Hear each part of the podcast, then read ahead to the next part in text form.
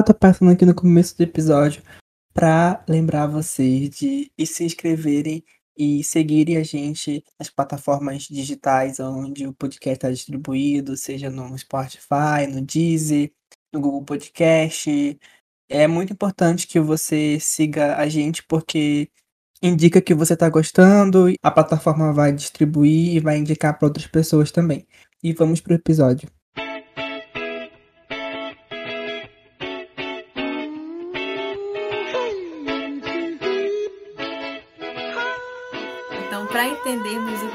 Cargas d'água é o empreendedorismo, também é necessário a gente perceber os motivos que levam as pessoas a empreender em si. Dornelas, que é um autor bastante conhecido e que se desbruça muito sobre o empreendedorismo, ele faz uma divisão dos motivos de uma pessoa empreender. Quais motivos levam uma pessoa a empreender? Né? Então ele divide em três motivos, sendo a primeira vinda da necessidade, que é o empreendedorismo por necessidade, que muito se explica devido a estarmos incluídos em um contexto de desigualdade social, né, aqui no Brasil, e que estimula as pessoas a empreender para sanar necessidades básicas, como vestimenta, alimentação, quitar dívidas. Então, é um, é um empreendedorismo que leva a gente a buscar soluções de acordo com as nossas necessidades básicas. Há também o empreendedorismo por oportunidades, onde o mesmo autor constitua sendo quando se percebe desejos, dores e desejos de um determinado nicho que podem ser selecionados pela prestação de um produto desenvolvido. E por fim, por inovação, onde países desenvolvidos buscam solucionar problemas por meio de conhecimento científico e tecnológico. Vale ressaltar também que a inovação ela pode acontecer em qualquer uma dessas três situações que a gente listou, dos três tipos de empreendedorismo, pois para isso é importante e necessário muita criatividade, atrelada também a uma visão holística e sistêmica do empreendedor né? Mas se caso vocês queiram um conceito mais claro do que é empreender, Carlos, manda pra gente aí um, um entendimento mais prático do que seria o empreendedorismo. Bom, trazendo novamente o Donelas, o autor que, que afirma que envolve um grupo de pessoas, processos que em conjunto levam à transformação de ideias em algo concreto, algo executado, né? De origem francesa, o termo é empre... empreender no que minha pronúncia é muito bela, muito bela em francês. Entrepreneur. Com a pronúncia um pouco assim errada, né? Que se refere àquele que é um. aquele que assume riscos e começa algo novo, né? Então, esse termo em francês significa isso. É, ou seja, é necessário coragem para empreender.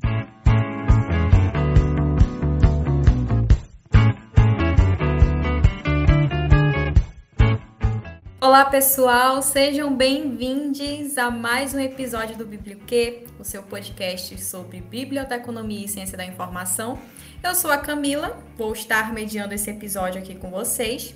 Gostaria de dizer que eu sou uma mulher autodeclarada negra, Estou com os cabelos longos e liso, né? Estão presos. Estou usando um vestido florido e longo. Atrás de mim há uma parede branca.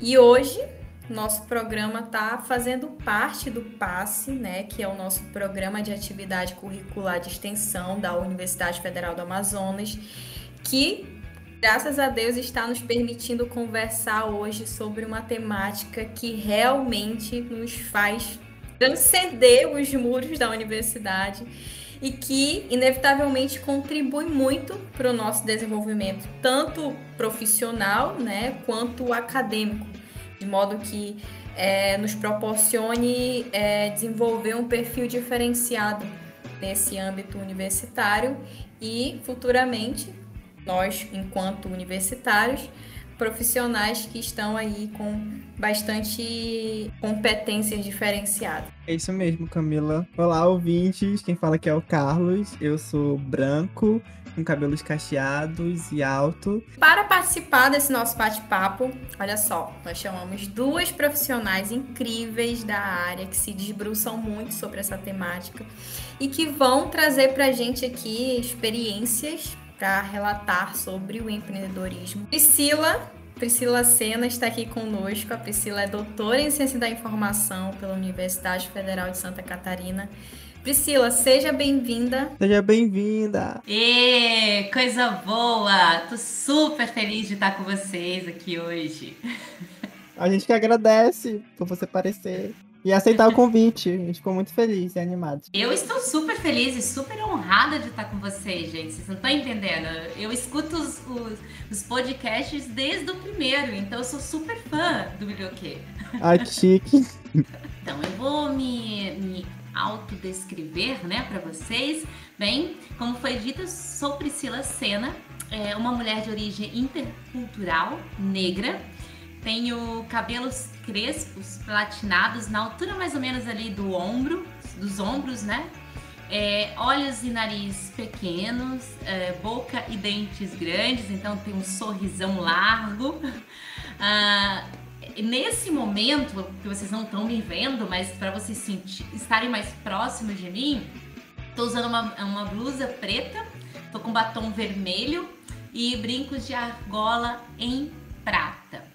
E de antemão, como eu disse, eu tô super feliz com o convite. É, de estar aqui no Biblioquê, né? Esse convite feito pela organização do podcast e de estar aqui com a mediação da Camila e do Carlos, né? Então, assim, como eu expressei, sou fã, recomendo e tô super empolgada também de dividir, né? Dividir não, mas compartilhar a fala com a Kate. E como a Priscila falou, nossa segunda convidada é a bibliotecária Kate Nunes, que é finalista do MBA de, em Liderança e Master Coach. E também tem especialização em Gestão de do, e Docência do Ensino Superior. E ela participou da, com a gente no episódio sobre biblioterapia.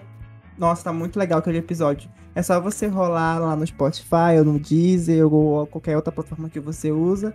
Acho que é um dos primeiros, né, Camila? Mas você clica Exato. lá e ouve o episódio porque tá muito divertido e muito legal. Olá, Kate, seja bem-vinda de novo. Olá, gente linda. muito, muito obrigada pelo convite, mais uma vez, né? Na primeira vez eu fiquei bem feliz, agora eu tô mais ainda ainda mais por falar de outro tema que eu também amo de paixão. Então, eu sou a bibliotecária, né, Keitiane Nunes. É, vou me autodescrever para vocês. Eu sou autodeclarada negra, né? É, tenho os cabelos castanhos escuros, ondulados, aqui na altura do ombro. Uso o aparelho, tô de blusa preta. Aqui atrás de mim é, tem uma parede num tom lilás, na cor da biblioteconomia. e também estou acompanhada aqui da minha gatinha de Adorim, que já me arranhou, que quer brincar com fone. e, e é isso. Mais uma vez, agradecer pelo convite e dizer para Priscila que é uma grande alegria tê-la aqui nesse episódio. Já li aí algumas coisas que ela anda produzindo, já vi muito ela com a Dani, né? Então, é, ter agora essa participação direta com ela é um momento bem, bem bacana. E é isso, vamos lá. Ai, que coisa boa. Você falou na Dani, eu já lembrei antes, né, de, da gente continuar. Nossa, nós temos, eu tô muito feliz, né, porque esse podcast eu sei que tem aí é, também a, a, supervisão, não sei se é assim que se fala, né, da professora Sim, uhum. Daniela Nomata, que é uma grande amiga, uma grande parceira de pesquisa. Então, Dani, beijo para você, viu, querida? Com certeza ela fica muito feliz. E, gente, já adiantamos aqui os bastidores que foi extremamente complicado a gente conseguir conciliar o tempo de uma da outra, porque vocês já devem perceber que o empreendedorismo exige um bom tempo da gente para a gente conseguir aí é, é, focar nessas em todas as etapas que envolvem o empreendedorismo. Então, foi bem complicado, mas conseguimos e estamos aqui. Então vamos lá.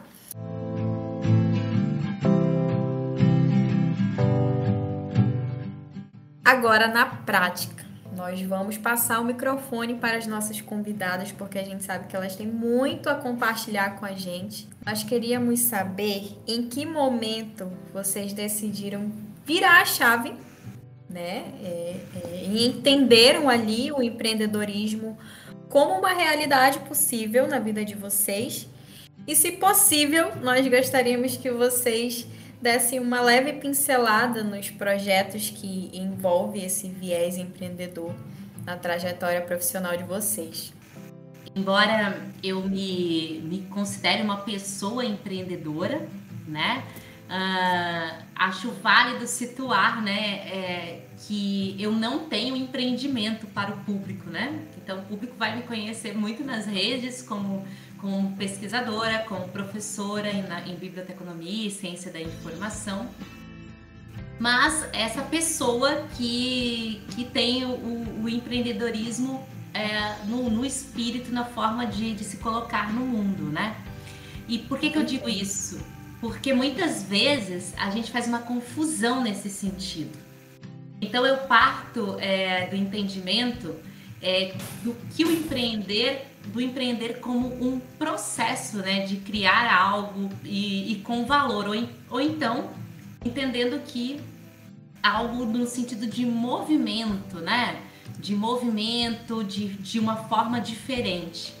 Então, nesse sentido, o que eu sempre busco diante né, da lógica que me é imposta é sempre visibilizar a biblioteconomia e ciência da informação nos espaços onde eu me insiro ou já estou inserida ou almejo me inserir.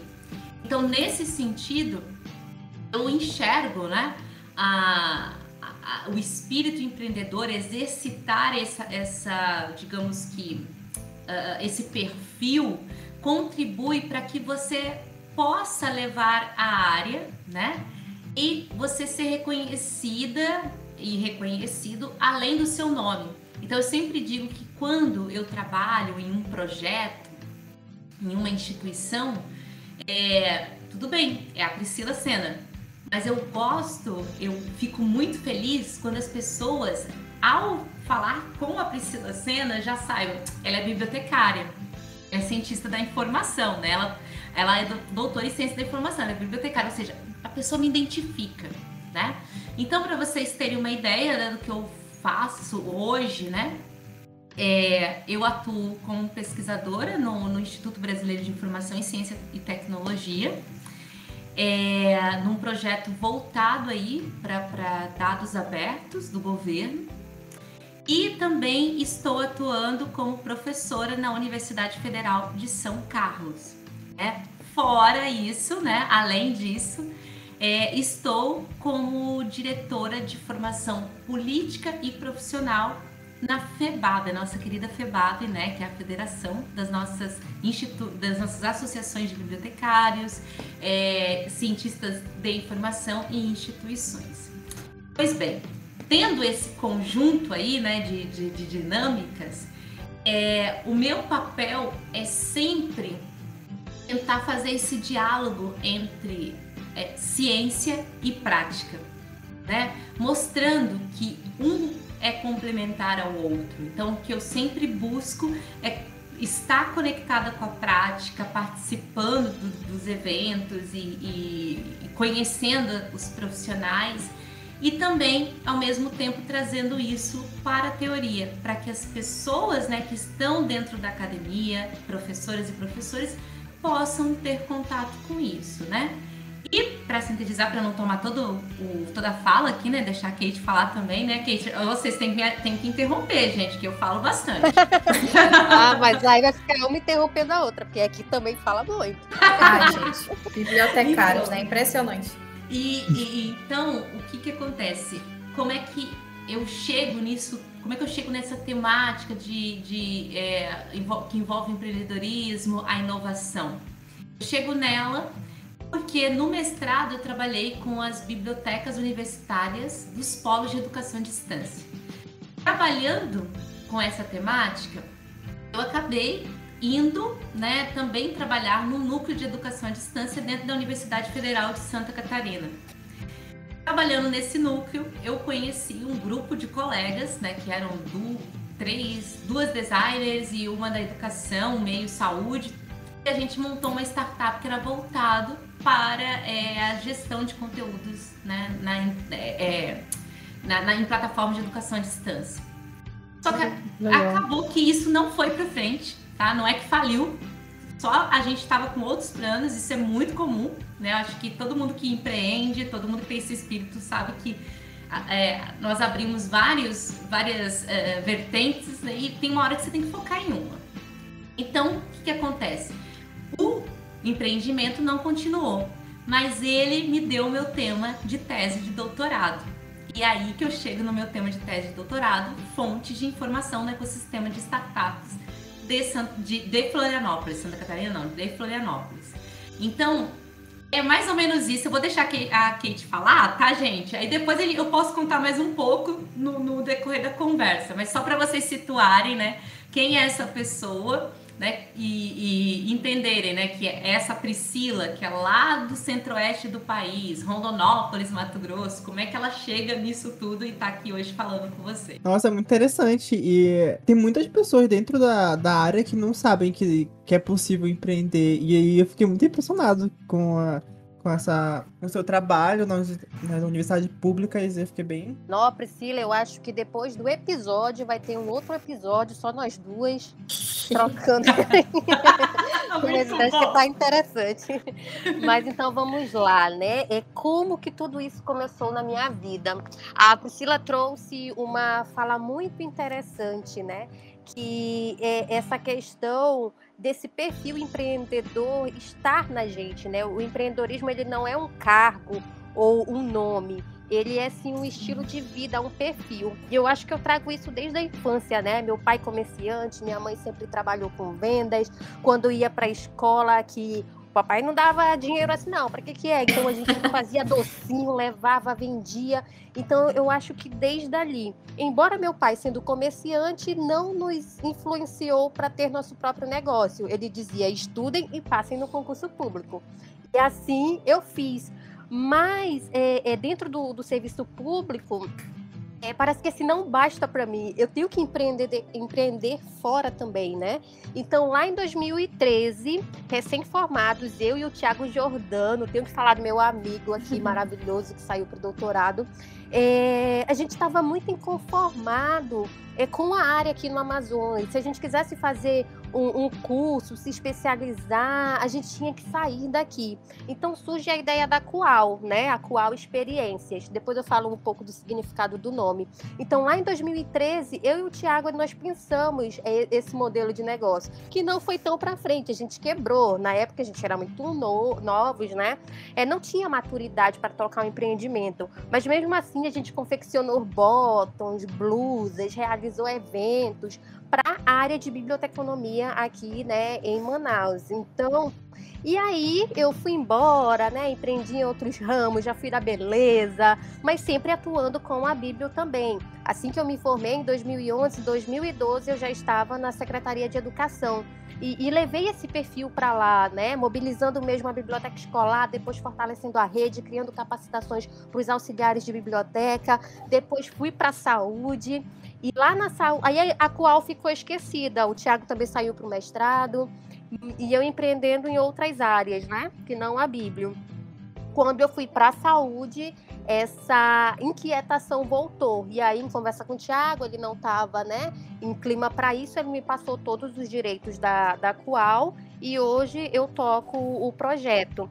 E é, é, a qual ela é voltada hoje para a área literária, não só para o público bibliotecário, mas sim para amantes de leitura e literatura, onde meu foco principal ali é a biblioterapia. E essa, essa história aí de amor, como que eu descobri é, que era isso que eu queria fazer, era com isso que eu, com isso que eu queria trabalhar. Eu vou contar também um pouco mais lá para frente, senão eu vou monopolizar o episódio e somente uma pergunta. Duas Mas horas é, de assim, gravação. É, e aí, né, paralelo à qual, hoje eu ainda sou servidora pública, tá? Da Secretaria de Saúde. E lá também a gente está pintando e bordando, lançando um livro, botando o povo para escrever, é, é, descobrindo novos talentos, poetas dentro da secretaria. Está sendo um processo muito legal. Atuo como professora, e aí, quando me sobra tempo né, de metodologia nos cursos técnicos aqui é, em Manaus. E também sou conselheira, né, meu povo, do CRB, lá da, da pasta de comunicação. Então já viu que é um povo que gosta de se mexer. Então é, é um pouco, né, hoje da, das frentes que eu tenho atuado. Vamos embora para outra pergunta, né, Priscila? Senão. Sim, gente, é, durante a graduação, sempre surge pra gente um campo novo, diferente do, da Bíblia, que é, nós, sabemos que a, a biblioteconomia é um campo muito vasto e aos poucos as pessoas estão é, tendo conhecimento de como é empreender né, dentro da área.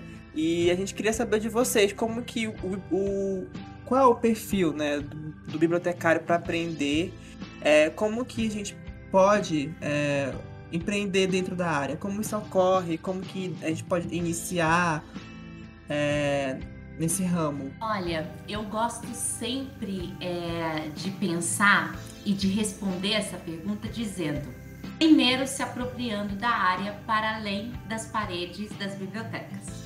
Primeiro, que eu, por que eu falo isso? Porque muitas vezes, quando a gente vai cursar o curso, a gente pensa assim, ah, vou passar no concurso ou então vou trabalhar numa biblioteca de escola particular, alguma coisa assim. E, e se você se você quer se abrir né, para a questão de, de novos ambientes de trabalho, é primeiro desconstruir isso na sua cabeça e se apropriar do que é um ser, né? A pessoa, a humana e humano, humane que está ali que, que vai carregar os aprendizados da biblioteconomia. Eu sempre digo que eu, eu, sou, vocês vão perceber na minha fala, eu sou muito apaixonada pela área, né? A Kate também dá para ver isso. A gente tem muita coisa em comum, Kate. Eu tô apavorada. Eu trabalhei na saúde quando eu era mais nova, também cinco anos. Tenho medo disso. tô apavorada. Mas assim, eu sempre digo que eu carrego a biblioteconomia na alma.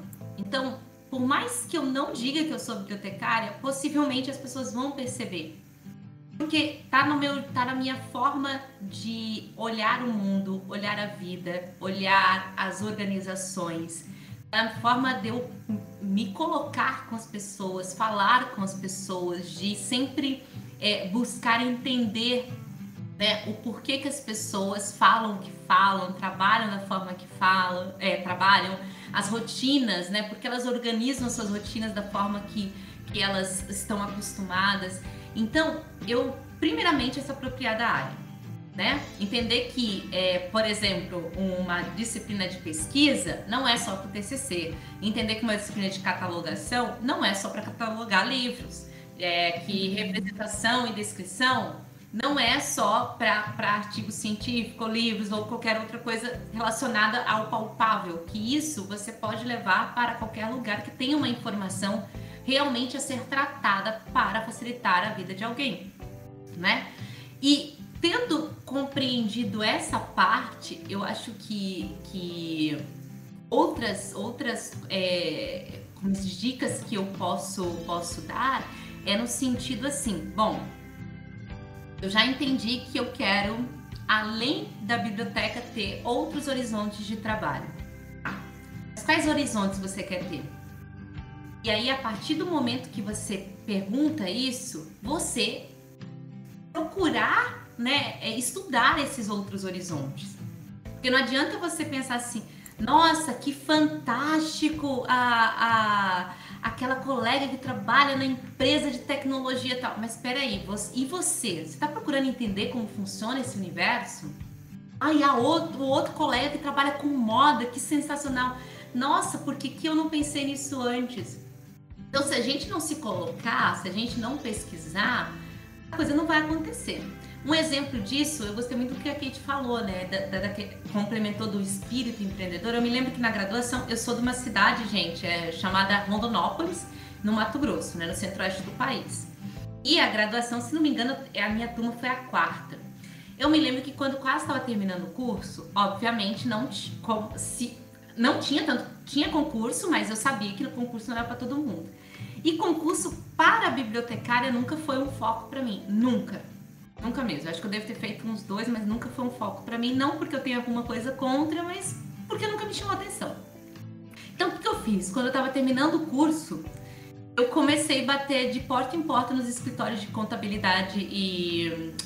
Aí, escritório jurídico e falar bem assim: olha, eu sou bibliotecária, é... e aí eu falava sobre profissão, né? Ah, eu tenho conhecimento, é, para organizar a informação e tal, e explicando a área, falando do curso. Você não, não tem uma, uma não quer uma estagiária voluntária na tu, no teu escritório e era voluntária. Não que eu não precisasse de dinheiro, tá, gente? Mas é porque assim, eu sabia que se eu falasse, você quer uma estagiária de biblioteconomia, você fala, o quê? O que você vai fazer aqui, né? Sim. Relacionariam eu... logo a despesa de contratar uma estagiária. É. Né? E na época eu trabalhava no hospital como assistente administrativo, né? Então eu me oferecia.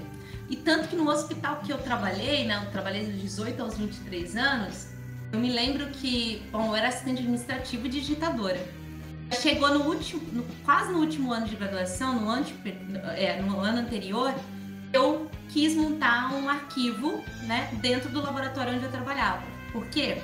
Porque eu queria mostrar para eles que a profissão era uma profissão indispensável. Então eu fiz isso e esse foi meu TCC lá no laboratório. Então aí é só é, trazendo para vocês assim, é, se coloquem, né? Se coloquem para se apropriar da área e para também se apropriar da onde vocês querem chegar. Ou seja, desenvolvam autonomia, né? A, a autonomia para serem protagonistas de vocês. Isso significa que vocês não vão buscar um emprego é, é, fixo ou um concurso, não. Isso significa que nesses trabalhos vocês também vão ser reconhecidos e não vão ser só um cargo. Sim. E o fato de você se tornar CLT ou um servidor público não inibe a possibilidade de você empreender, né? Só se tornar um intraempreendedor, aquela pessoa que consegue conciliar o seu trabalho fixo com o empreendimento, seja você como BEI, né? Ou como é, é, prestando serviços como pessoa física, mas é uma possibilidade que dá assim para a gente conciliar. A Priscila falou muita coisa interessante e um dos pontos que ela trouxe, que eu já é, anotei aqui, né, essa questão de fato do, das experiências, né? E aí, trazendo para a realidade de um estudante, é, é esse voluntariado né? Você precisa de fato conhecer a área para ver com que você vai se identificar. Então, eu atuei em museu, né? Atuei como voluntário em projetos de incentivo à leitura e foi aí que eu fui firmando que era essa vertente que eu queria seguir. Fui para arquivo de prontuário médico, eu saí correndo, que horror! Eu disse isso não é para mim. e aí você vai é, é, se conhecendo, vendo o que é para você, o que não é, porque como vocês já falaram mesmo no início, é, você empreender é uma dedicação. E já pensou uma dedicação mais que oito horas, mais que as seis horas que às vezes você Isso. tem que cumprir no trabalho em algo que você não gosta, que você não tenha paixão, que não te faça brilhar os olhos, né? Então esse primeiro ponto é conhecer mesmo a área, ver as vertentes, ver com que você se identifica e depois de fazer tudo isso é se planejar. Talvez um, um erro, né? Lá em 2013 meu tenha sido isso, pensando que só somente com os conhecimentos da biblioteconomia eu ia conseguir manter o empreendimento, mas eu era muito imatura na época. E não, hoje a gente precisa entender é, né, de gestão financeira, de marketing, de gestão de pessoas, porque mesmo que você seja equipe, no princípio, sendo o marketing o que atende, o que faz entrega e tudo mais, mas você vai ter fornecedor, você vai ter cliente, então você precisa entender é, de pessoas. E aí, né, propaganda aqui, 0800, tá? O Sebrae tá aí com trilhões de cursos e ferramentas que podem, a princípio, é, é, proporcionar isso. Então, não precisa desembolsar o dinheiro que você ainda não tem, né, para estar é, é, tá se qualificando, mas precisa depois, sim, planejar, né, estudar esse negócio e tem que fazer sentido.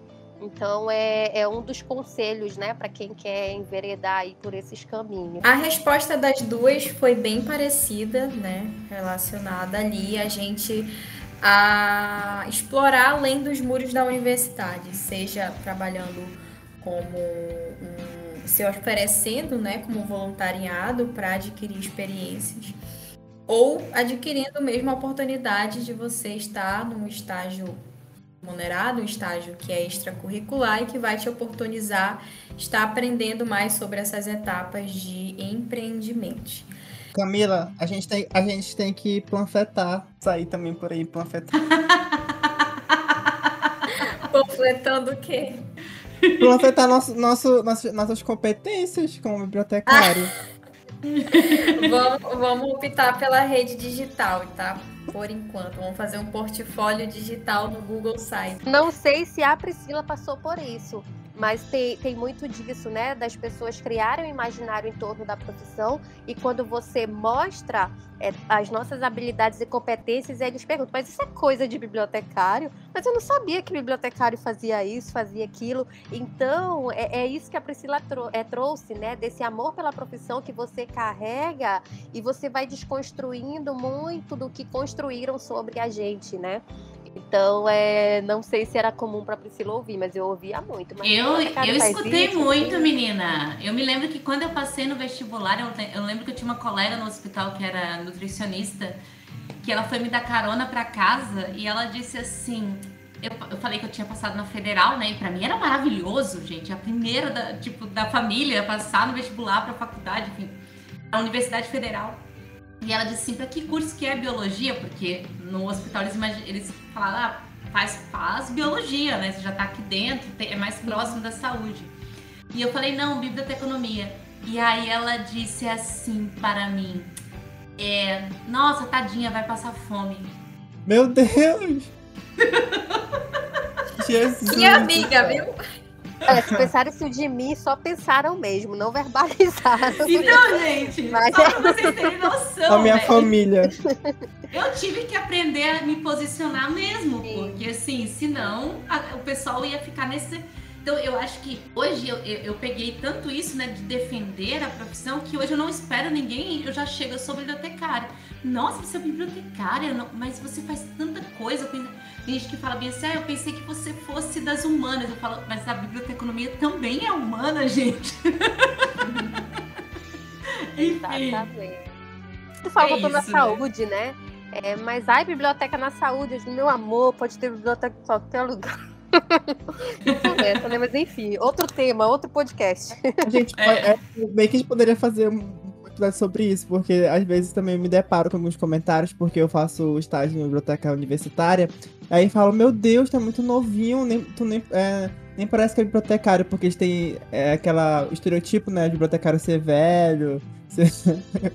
Aí fica assim, às vezes me confundem com estudante, tipo, não, não, eu sou estagiário, tô quase formando. Olha só.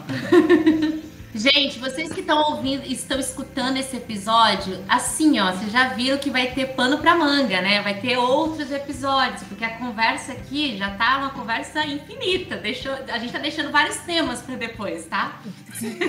Exatamente. Exato, vai virar um episódio ramificado.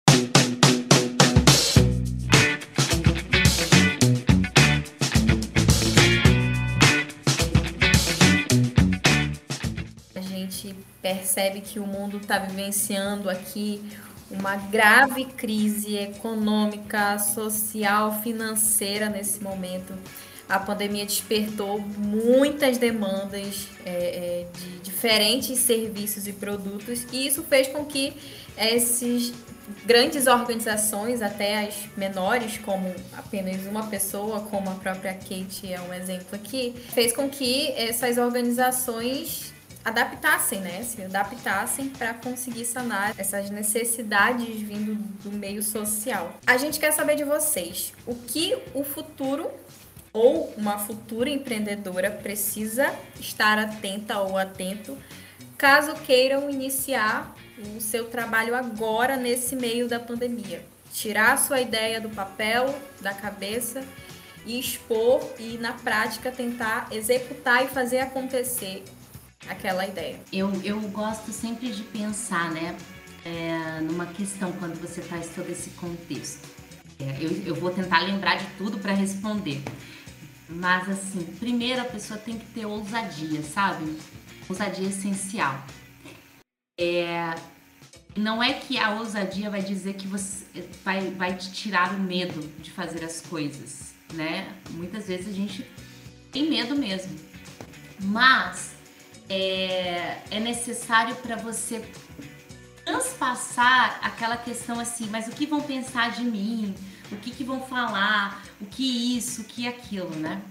E agora sendo mais, vamos dizer que pragmática, eu digo que tem, a gente sempre faz uma divisão nessa questão do, das habilidades, né, das competências ou habilidades que são necessárias a uma pessoa que quer empreender ou que quer desenvolver um perfil empreendedor. E assim a gente sempre separa. Tem as habilidades que são as habilidades aquelas que, que, que são técnicas, que você vai aprender tanto no curso de graduação, né, na biblioteconomia, que, que as pessoas vão perguntar para você se você é, é, é, é, um profissional da biblioteconomia. Ah, mas o que, que você faz? De primeiro você fala, né? Um trabalho, por exemplo, se é para trabalhar numa empresa de tecnologia, geralmente eles vão requerer é, agora, né? Eles estão requerendo muito pessoas que é, tenham é, essa, a técnica, por exemplo, catalogação, né, indexação e tudo mais, né? Então, a gente chama isso de hard skills, né? São as competências, digamos que duras, né? E aí, isso vai, vai, vai ser o que mais, né? O que mais que envolve isso? Envolve os, a gente, é, quando a gente faz curso para uma nova plataforma digital, para uma nova ferramenta, é, quando a gente faz curso de, de, redação, de escrita, quando a gente vai faz o curso é, para a expressão oral, né? É, que mais? É, expressão corporal, tudo isso envolve, né? Quanto, quantos de vocês aí não já viram aquela, ai, é, como se apresentar numa entrevista de emprego, como isso, como aquilo, né? Cursos como que a Kate falou, né? A contabilidade, administração, curso de negociação, porque imagina, se você quer empreender, muitas vezes você é muito bom numa coisa, mas você no que você faz, mas você não é bom para negociar, né? Então, porque precificar as coisas não é fácil. Ainda mais, ainda mais quando envolve um empreendimento que de impacto social, por exemplo. Né? Então, isso seria essas rádio skills. Mas somado a isso, tem, tem N, né? A gente pode descrever várias. Mas somado a isso, a gente vai ter as outras competências que são aquelas que vêm com a gente, né? E, e que a gente também pode exercitar, torná-las melhores, vamos dizer assim, que são as soft skills. E que é muito, né? É, hoje em dia é um diferencial. Vai ser o que isso, né? Vai ser essa a questão da resiliência, da pessoa ter a, a liderança, é, uma pessoa que tem uma orientação para as mudanças, ou então vamos, vamos o termo da modinha, né? Um mindset, né? Uma capacidade de, de correr riscos, de ter autodisciplina, né? Então, administrar mudanças, eu que trabalho com, com a temática de startups, né? Então, uma pessoa que tem uma facilidade de lidar com as incertezas e a, a, propor uma ideia, mas já perceber que não deu certo, já pivotar e já propor outras ideias, isso são habilidades que são necessárias se a gente, se você for pensar na questão do empreender. Isso de forma lógica. É, mas o que eu vi, tá? Agora eu vou trazer o meu lado pesquisadora para vocês, né? Como como é, diretora de formação política e profissional é, da FEBAB, iniciou a pandemia e eu comecei a ver todo, toda uma galera da nossa área é, começando, usando né, as plataformas digitais. Muita gente já utilizava antes. Né? Então tinha pessoas que já utilizavam antes, que eu, que eu seguia e tudo mais, acompanhava, era fã do trabalho. Mas de repente, um negócio assim triplicou. E aí eu comecei a me perguntar, meu Deus, é tanto trabalho lindo, tanta coisa linda, o que, que a gente pode fazer? E aí foi quando nasceu a ideia de fazer as seis enquetes para trazer uh, uma, uma curadoria, vamos dizer assim, né? Que é uma listagem, mas uma curadoria para ver o que estava sendo conhecido do público. E foi assombroso, sabe? Assombroso, assim, chegar a 99 perfis, se não me engano, no Instagram, né? E isso 99, gente, que, as, que o público, que a comunidade bibliotecária recomendou, mas tem muito mais. Né? Então eu acompanho, eu faço esse monitoramento, né? E monitoramento do ambiente é algo é uma habilidade muito requerida de pessoas que, são empreendedoras, né? Você tá antenado, monitorar o que está acontecendo. Então foi surpreendente, né? A, a, ver a quantidade de, de perfis no Instagram, é, a quantidade de, de, canais no YouTube. Já tem alguns antigos, mas assim, bombou na, na, depois na pandemia. A quantidade de, de podcasts que surgiram, é, a retomada dos blogs, né? E aí eu reforço para vocês, né? Ah, blog é uma coisa ultrapassada, mas é o mais seguro, né? Porque há duas semanas, eu não sei se foi uma ou duas semanas atrás, a gente viu que quando caiu o Instagram, e aí, né? E se cai de uma vez e para sempre? Como é que fica se a pessoa tem só aquele, aquele ambiente, né? Então, enfim, para vocês verem assim que, que teve esse boom todo. E eu olhando aquilo quis trazer essas pessoas para que outras pessoas pudessem ter contato, né? Então, é para essas pessoas que estão lá na lista, para quem ainda não tá, gente, comenta, tá? No post lá na Febab, acessem o, o site, né, da Febab. Tem posts dessas curadorias, mas tem outros posts excelentes. E aí, eu quero, agora eu vou ao encontro da, da Kate, né? A Kate falou que é do, Conselho Regional de Biblioteconomia. Tem uma coisa que faz muita diferença. Conecte, se conectem à, à sua área né? Conecte-se à biblioteconomia, mas também conecte-se a outras associações, né? Então, associação de, de, de profissionais da biblioteconomia com o conselho regional, se tiver sindicato, se conecte também, mas também se conecte, por exemplo, se tem uma associação de tecnologia ou de empreendedor, procura estar atento e conectado ao que está acontecendo é, onde você está inserido. Eu, e por que, que eu falo dessa conexão?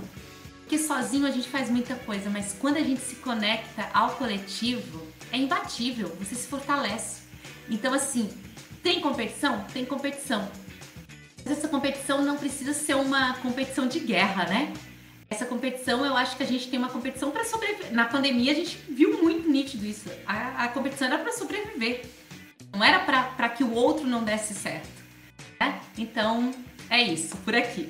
Passo para Kate. Sila foi, foi incrível aí nessa fala e pontuando né, tudo que o empreendedor ou quem quer empreender deve trilhar, deve se apropriar.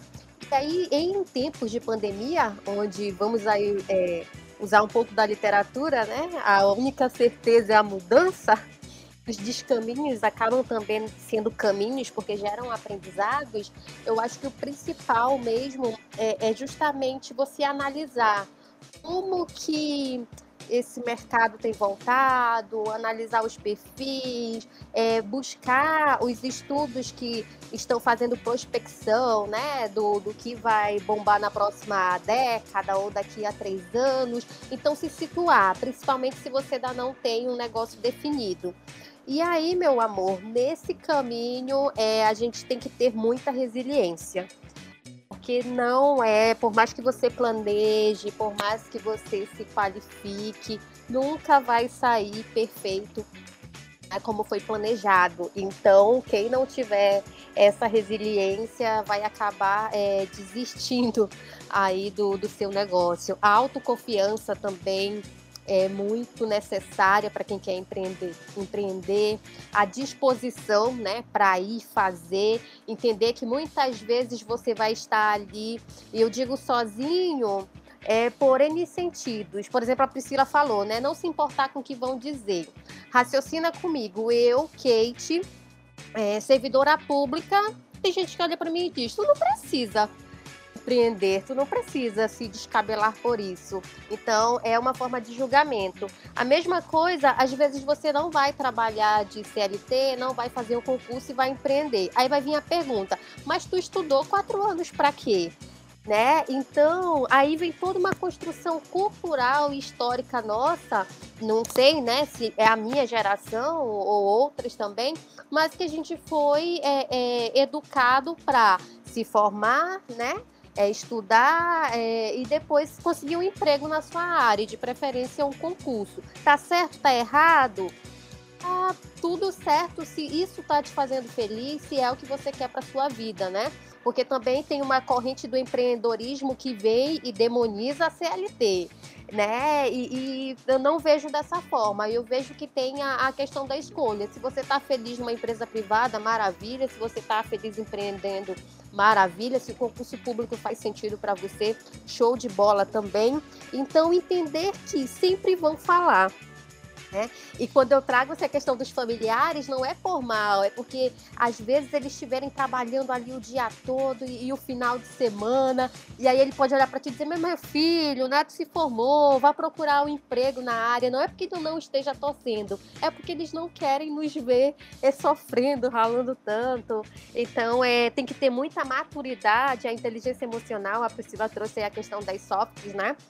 E foi a, o MBA, né, em Liderança e Master Coach, que me deu também essa maturidade de conhecer ferramentas, conhecer essas outras habilidades que a gente não sai da academia com elas, a gente tem que de fato ir lapidando e conhecendo. E, e quando você identificar né, esse nicho que você quer seguir, é, rascunhar esse modelo de, de projeto. É, a UFAM né, é, publicou recentemente um e-book chamado Por que Precisamos de Bibliotecários? E lá eu conto um pouco dessa saga, né? Que eu passei com a Qual. Então lá eu trago até dicas de algumas ferramentas que eu fiz e testei para poder validar o negócio. Porque às vezes você entra de cabeça com todos os recursos que você tem e é a diferença de um negócio para um sonho. Às vezes é um sonho teu, mas não é uma demanda do teu público, né? E tu acha que nem quando a gente cria um serviço na biblioteca, não, mas isso vai bombar, essa ideia é maravilhosa. Nossa, esse serviço não tem como dar errado. E você não estudou o, o teu usuário, né? Ou os possíveis usuários. E acaba que aquela ação não bomba, ninguém comparece, porque era um sonho, um desejo seu, mas não era uma necessidade do teu público. Então a mesma coisa no empreendedorismo. E aí eu tive esse processo de mentoria, que eu relato, né, no capítulo do livro, e, e era uma frase que minha mentora martelava na minha cabeça. Kate, seja apaixonada pelo problema do teu público, não pelo teu negócio. Seja apaixonada pelo problema do teu público, não pelo teu negócio, né? Porque senão você vai viver um sonho e muitas vezes esse sonho ele não vai te rentabilizar. Então tem N coisas ainda para serem ditas, né? Mas resiliência, autoconfiança, essas outras habilidades e competências, ficar de olho no mercado, no, no que né, é, é, tá aí em vista, nesses estudos de prospecção de futuro, é um, uma das coisas que o empreendedor ou futuro empreendedor tem que estar atento. Eu, eu ah, quero só. Com... Ai, é. desculpa. Não, não, não, é que tem a questão também que você falou da conexão e você de fato é, tem que buscar. Eu tenho uma rede de apoio muito bacana e não é dentro da Bíblia, tá? É uma amiga que trabalha com cursos é, né, de desenvolvimento pessoal, uma outra amiga que é dona de restaurante e uma outra amiga que é dona de RH. Mas a gente se apoia porque todo mundo empreende. Então, embora o ramo seja diferente, mas todas conhecem as dores é, de empreender e os amores, né? Então você precisa ter essa rede de apoio e aí buscar, né, é, essa, essa, essa, turma aí para te fortalecer, porque eles sabem o que você passa e ele, elas chegam e digam, amiga, é assim mesmo, simbora, né? E, e, é isso. Acho que agora a Priscila é. pode falar, ela ia falar algo. Não, não, é que eu quero só complementar algo que você trouxe que eu acho que é bem importante e, e assim, para quem estiver escutando, né? É, eu acho muito, eu acho necessária essas habilidades empreendedoras, porque as habilidades empreendedoras elas estão conectadas com a inovação. Então é impossível, é impossível assim você trabalhar inovação sem desenvolver a habilidade empreendedora. E, e, as pessoas às vezes separam, tem gente que torce o nariz para o empreendedorismo, achando que é só a questão da cultura é, do, de um sonho perfeito. E a Kate tocou num ponto e eu quero frisar ele, é que assim, não, não é um sonho perfeito. Se eu posso dar um conselho, pense bem antes de, antes de, de colocar qualquer empreendimento. No entanto, se você está necessitando como foi o caso da pandemia, né? Na pandemia, muita gente ficou desempregada, muitos colegas. Então, o que, eles podiam fazer? Passar fome? Pedir? Eles buscaram um, um, trabalhar, buscaram montar alguma coisa para terem uma vida mais ou menos digna e superar a pandemia. Né? E eu passei por um processo muito parecido, porque quando iniciou a pandemia, eu terminei o doutorado. Então, assim, terminei o doutorado, não tinha concurso, não tinha trabalho, né? Então, o que, que eu ia fazer? Esperar e, e, e, pedir alguma coisa? Então, eu fui me colocando e mostrando que eu fazia pesquisa e divulgação científica e que era para além da, da, da, da, academia, né? Era pesquisa para a sociedade. Fui me, me, me colocando, me posicionando e foi que nesse período, né, nesse período eu desenvolvi uma pesquisa para o Conselho Regional de Biblioteconomia da 14ª região, que é o de Santa Catarina, e foi fazendo o diagnóstico da rede estadual de biblioteca escolar. Então, para vocês entenderem assim, é, não tô, o que a gente está trazendo não é só para quem quer montar um empreendimento, mas para quem quer, ótimo, pegue as dicas. E para quem não quer, também não torça o nariz, porque é importante a gente ter conhecimento. Muitas vezes as coisas acontecem, a incerteza vem e a gente não tem muita escolha. É, então acho que esse, esse período pandêmico trouxe isso pra gente. Não teve escolha, né? Nós nos vimos em uma situação lamentável e que, e que bom que agora está passando, né? Mas foi uma situação bem complicada. Priscila, é muito verdade, né? A única coisa certa é a mudança. Porque, por exemplo, lá em 2013, a ideia da qual era uma, depois de 2019, quando eu passei esse processo de mentoria que eu falo no capítulo do livro, a ideia era outra, só que assim que eu startei o novo projeto da qual veio a pandemia e eu tive que mudar tudo de novo, porque meus cursos eram presenciais, meu círculo de biblioterapia era tudo presencial e tive que remodelar para um ambiente virtual. E agora, né, as coisas voltando, digamos, ao normal, estou fazendo aqui a, a aspa, né, com os dedos, é, vou ter que remodelar novamente. Né? Então é, é o tempo todo essa adaptação. Mas eu acredito que não só para quem empreende com um negócio, mas a gente mesmo que está dentro do serviço público, que está dentro da empresa privada, a todo tempo a gente tem que se reinventar e mudar e buscar soluções, né? Com certeza, com certeza. Pelo fato da gente falar de empreendedorismo, a gente não pode de forma alguma desvincular do contexto, né, da realidade, principalmente aqui no Brasil. A gente sabe que é uma realidade educacional precária, marginalizada, principalmente no âmbito público, né, em escolas públicas, tanto de ensino básico, médio ou superior, e ainda é um ensino que não nos inclui em uma cultura empreendedora, não nos estimula a desenvolver criatividade, soft skills, como as meninas comentaram e que consequente faz com que a gente consiga ali ter criatividade para resolver problemas das pessoas. Então, é, realmente, eu acredito que uma das soluções para que a gente consiga sair dessa, desse caminho de empreender, de, de, de optar por ser CLT ou estudar para concursos, é a gente perceber novos caminhos por meio do empreendedorismo. E para isso a gente precisa de estimulação, a gente precisa de base, de parâmetro. E onde a gente encontra esses parâmetros? Por meio de experiências de outras pessoas. Né? A partir do momento que a gente encontra pares, pessoas que têm ideologias semelhantes à nossa, a gente consegue ali é, é, se estimular a praticar aquela ideia e, consequentemente, se tornar uma pessoa Exatamente. E também tem a questão, né, que nas escolas nem mal ensinam é, educação financeira, né? Então é uma. Sim. Empre... Empreender. totalmente em tudo. Sim, sim. E também é, tem a questão de incentivos também é, do Estado, do governo federal, incentivo financeiro, né, para pequenos negócios. E é muito importante isso. A próxima pergunta ela tem relação a isso, porque é, Muita gente acha que é, para empreender tem que ter um investimento.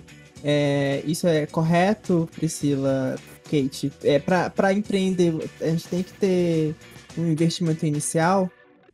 É, seja financeiro, seja, seja financeiro. Tempo, né? Então, uma coisa que eu gosto de responder nessa questão é o que a pessoa entende como investimento, né? Investimento tem, né? Então, se você entender que é só dinheiro, né, tal, aí então eu, eu, sempre gosto de separar. Investimento vai ter. Se você parar para pensar em algo, um trabalho voluntário é um investimento. Né? Então, por mais que né, você não está colocando dinheiro, tudo mais, mas você está colocando o teu tempo. E, teu, e o tempo é algo preciosíssimo, né? Então, assim, o tempo que se gasta é, para pensar um modelo de negócios é dinheiro. Então não pense que, ah, eu não tenho grana e eu vou, eu tô pensando numa ideia, é, não é possível sem, sem dinheiro. Não, é sem o dinheiro, mas não significa que não tem valor o que você está colocando ali, que é o teu tempo, né? E, e eu penso o seguinte, é possível é, não ter um investimento, digamos que financeiro inicial tão alto, dependendo do que você vai fazer. Aí eu, eu, eu falo complemento o que a, a Camila falou, né? Por quê? Porque tudo vai depender do contexto que você trabalha. Né? Por exemplo, eu por algum tempo eu, eu presto algumas assessorias, é chamado de assessoria, mentoria, consultoria, enfim. Então, o que, que acontece? Esse é um tipo de trabalho que, se a gente for pensar, não tem um investimento alto em dinheiro, né, para você iniciar ele. Eu faço isso em termos de pesquisa, projeto, mas tá, aí vocês devem estar perguntando, mas Priscila, a gente não, talvez não tenha todo esse conhecimento para fazer isso. Tá, mas uma pessoa que está saindo da graduação, se ela se apropria do que a graduação propicia, ela não pode, por exemplo, auxiliar é, numa busca em base de dados, ela não pode trabalhar com isso, ela não pode trabalhar. E agora tá sendo. E olha, esse é um nicho assim, gente.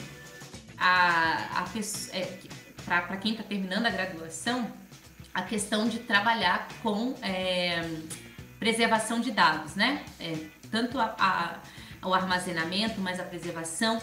Por quê? Porque pesquisadores, pesquisadoras, enfim, professores, muitas vezes não têm paciência e não têm tempo de trabalhar com isso. Esse é um nicho assim fortíssimo de trabalhar.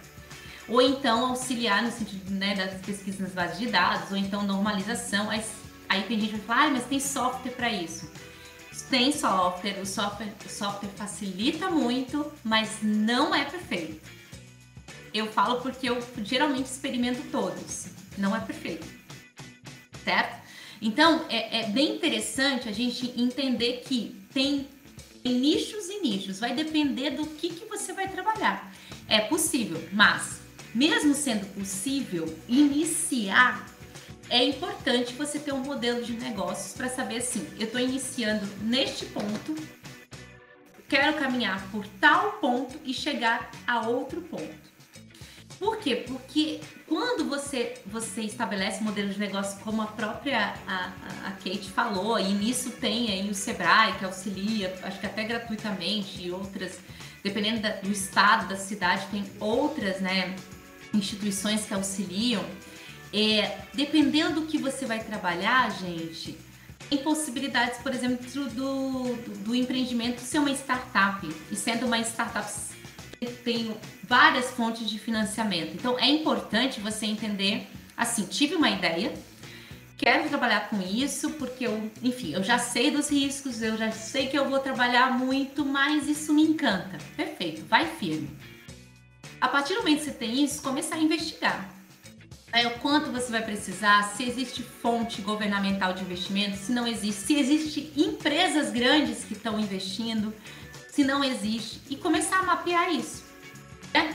Eu tenho uma, uma grande amiga que, que, que, por exemplo, ela tinha uma empresa e que depois, ela conversando ali com a mentora, ela descobriu que a empresa dela era uma startup, né? Que podia se encaixar numa startup. E o que, que aconteceu? Ela, como startup, a Maralisa Pinheiro, da MPGED, que eu também tenho curso lá. É, o que, que acontece? Elas ela a empresa dela passando a ser uma, uma startup, ela teve vários benefícios. Um dos benefícios foi ter o espaço gratuito em um co-work. Vocês me entendem? Então, é importante saber assim, é possível, né, começar tudo, mas saber o, o, onde você está e onde você quer chegar. É uma coisa passageira, não importa, você não quer ficar com isso a vida inteira, tá tudo bem. Agora, se for algo que você realmente quer trabalhar por um tempo, é importante é, ter essa noção, né, de, de parcerias nesse sentido, seja financeiro, seja na troca, tá? Eu não tenho dinheiro para pagar um mentor. Troca trabalho, gente. Eu já troquei muito trabalho com, com amigos e amigas, né? Ah, eu posso te ajudar em tal coisa, você me ajuda em tal coisa? Entende? Cada um dá uma mentoria no, no sentido, foi até muito, um, um, pouco do que a Kate trouxe, né? Mas no sentido de experiência. É, e, e, e nesse questão de, de fonte de financiamento, eu toco muito nisso. Comecem a prestar atenção nos editais que tem na cidade. Ah, mas não tem para biblioteconomia. Não vai ter para biblioteconomia. Prestem atenção nos editais que saem de incentivo. Muita coisa a gente consegue aproveitar mas a gente tem que estar atento e monitorando tudo. Maravilha, né? Então a, a Priscila já respondeu a questão. Se eu for tocar no assunto se dá para investir, né? É, vai se tornar repetitivo. Então eu só venho é, complementar um pouco do que ela trouxe, né? Vou fazer propaganda aí da Aliança Empreendedora, que também é uma instituição que apoia empreendedores, concursos, é, premiações. Eu tenho um amigo aqui que a gente chama ele do Rei do Biscoito, né? E ele foi patrocinado pelo Açaí, ganhou um prêmio, a Aliança Empreendedora, né, que foi por onde eu fiz minha mentoria. O edital deles é de graça, para São Paulo com tudo pago. Eles têm um encontro nacional de empreendedores, passei três dias lá, depois tive a mentoria por seis meses. Então, as empresas, as instituições estão aí para apoiar. Basta a gente né, garimpar, fazer aí essa seleção.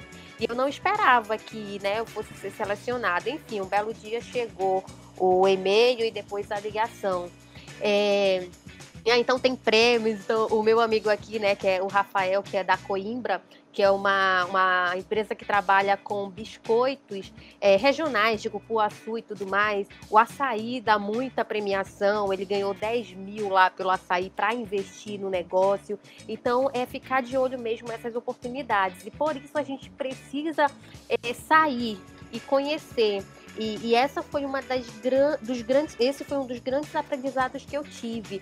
Enquanto eu pensava com a cabeça só de bibliotecária, queria fazer da qual empreendimento para bibliotecário, é, não, não deu tão certo. Então, no processo de mentoria, a minha mentora ela entendia de empreendimento, mas ela não entendia da minha área. Então, ela vinha e conflitava com outras ideias, porque às vezes a gente quer bater numa tecla, porque foi assim que a gente aprendeu na graduação, foi assim que a gente trouxe, e o mundo mudou e as pessoas têm outras percepções da gente. Então, se hoje eu, eu aumentei o, o meu público, o meu nicho, tirei de bibliotecário para pessoas que amam a leitura, a literatura foi graças a essa mentoria e um olhar de uma pessoa de fora que não é bibliotecária que trouxe né, para o negócio.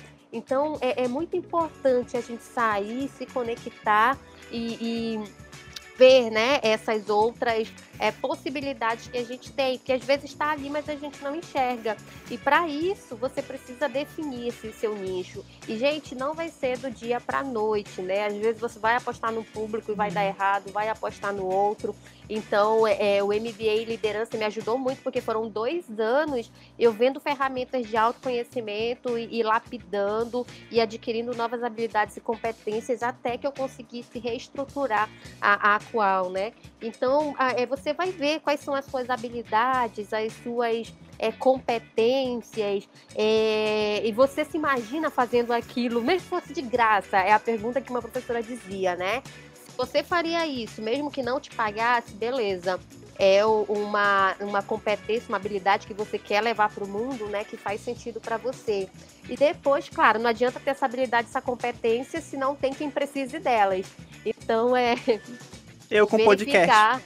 É, é você verificar se né, é, tem demanda do teu público por essas habilidades e competências que você tem. E aí, com isso, você mistura ali tudo, né?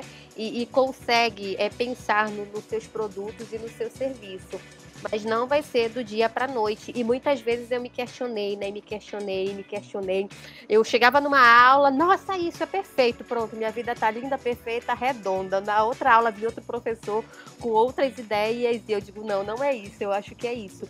Então é outra é, é, habilidade, não sei se é habilidade que a gente tem que ir adquirindo no processo, que é, é essa questão do foco. Eu, Kate, sou muito fácil de gostar de tudo e de todos.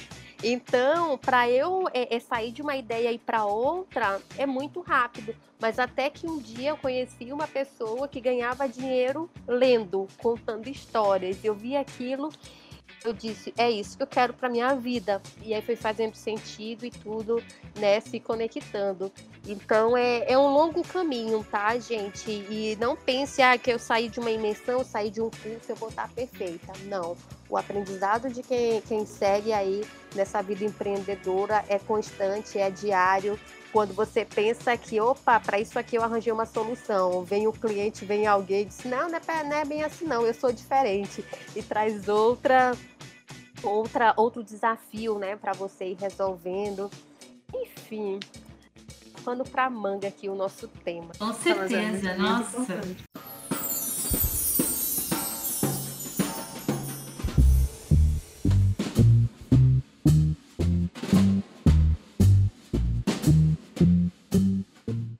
Que que acontece? A última pergunta era muito relacionada a como identificar o nosso nicho que é nicho? É basicamente uma comunidade de pessoas que tem uma mesma demanda e você vai propor soluções para aquelas demandas. É basicamente isso. E foi exatamente o que a, a, Kate conversou com a gente na última fala dela. Explicou exatamente que a gente precisa é, se munir de pessoas ao nosso redor que possam fazer com que a gente crie uma maturidade para desenvolver nossas ideias, para fazer com que a gente amadureça aquilo e consiga ali ter um foco de modo que a gente consiga planejar para que tudo seja executado de uma maneira mais formal, né? Evitando assim possíveis riscos com o, empreendi com o, o empreendimento que a gente pode desenvolver. Então eu acredito que existe muito conteúdo para a gente discutir aqui. Mas infelizmente o nosso tempo é bem curto. E isso é bom, porque vai dar muito pano para manga para a gente continuar a conversa e desenvolver temáticas, ramificações sobre o empreendedorismo, de uma maneira que a gente consiga especificar mais e até estudar mais sobre um conteúdo que seja é, mais detalhado dentro dessa grande temática.